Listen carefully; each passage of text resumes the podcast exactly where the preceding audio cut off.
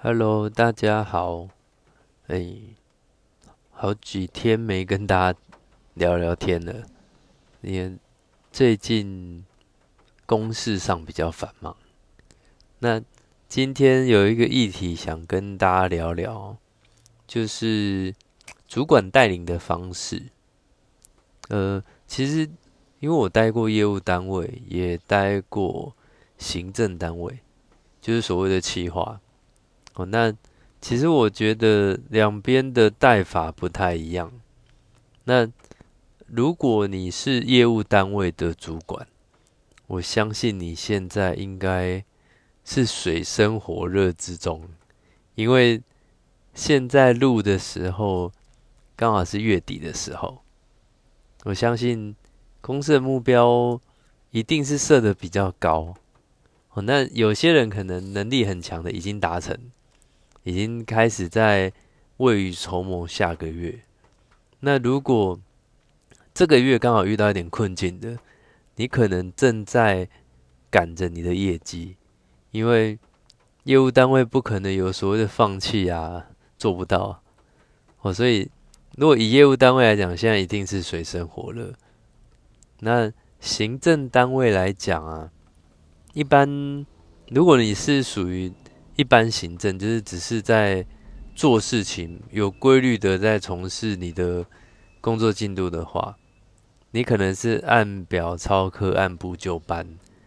那如果你待的是像我们以前的企划单位，就是属于那种应变能力要很强的，那你现在可能也是在准备你下个月甚至近半年可能该做的一些计划。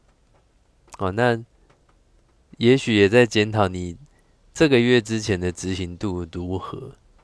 哦，可能大概会是这样。可是这些刚刚讲这些事，大部分是一般的，我们讲的职员也好，或者是同仁在做的事情。那真的在主管在主导这方面的工作，到底是怎么主导的？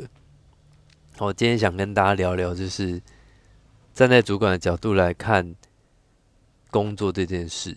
那你带的是属于，应该说你是在带兵、带部队，还是说你是在带你的团队？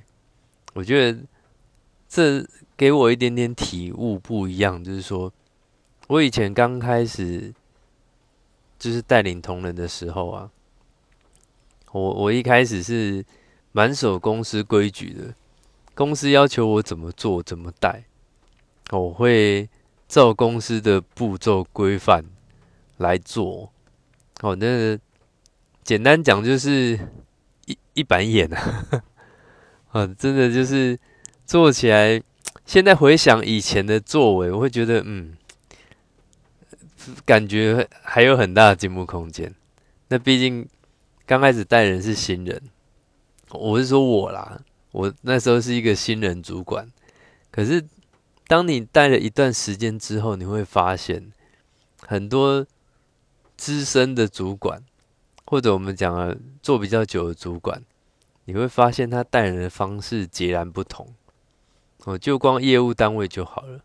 我我曾经看过一个主管啊，他就是每天坐在那里。啊，不然就是在那边泡茶、聊天、打屁。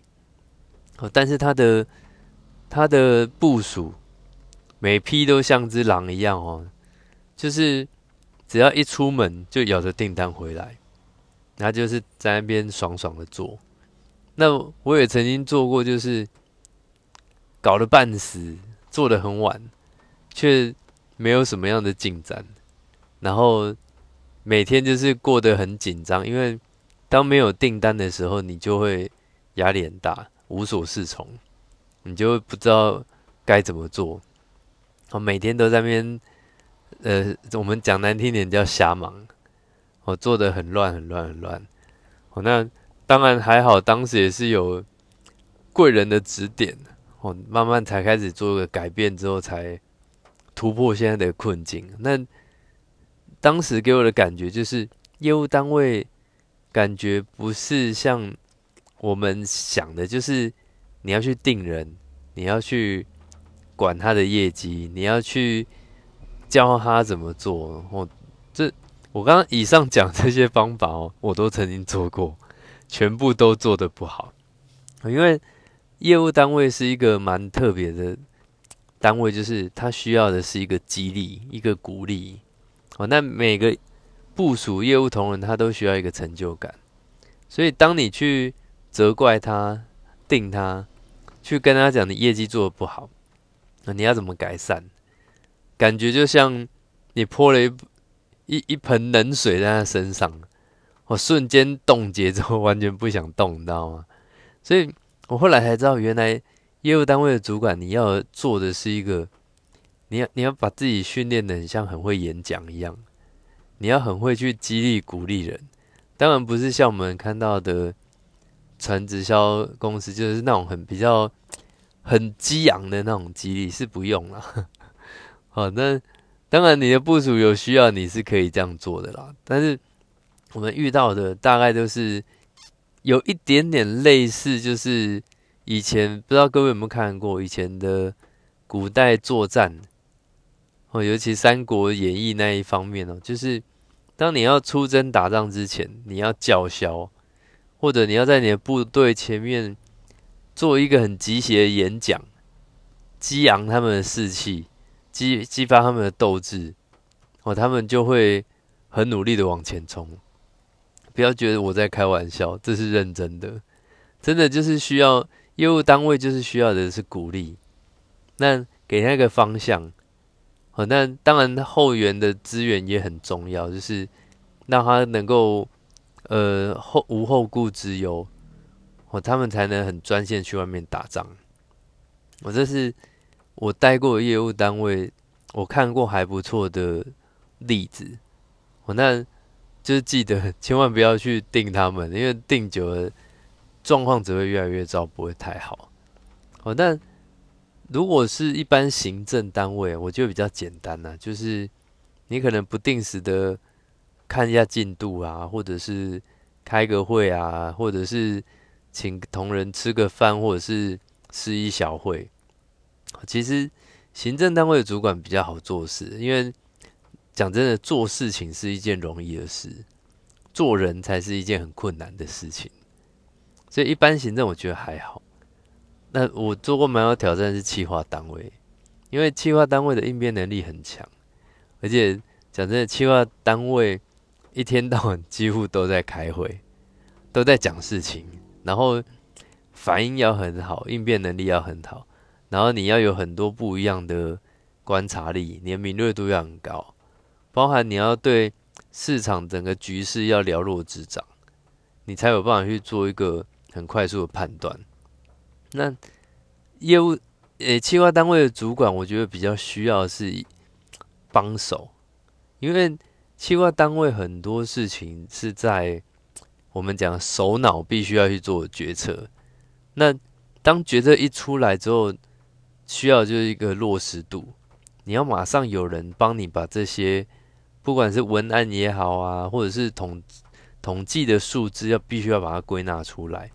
作为我们判断的依据，再来就是，呃，企划单位需要就是以营业单位的落实度，我们走讲业务单位有没有把效果拉出来啊？所以种种哦，包含有些可能需要采购也好啦，需要做一些广告媒体的一些宣传也好，每一个部门每一个步骤都必须要规划清楚，必须要执行清楚哦，所以。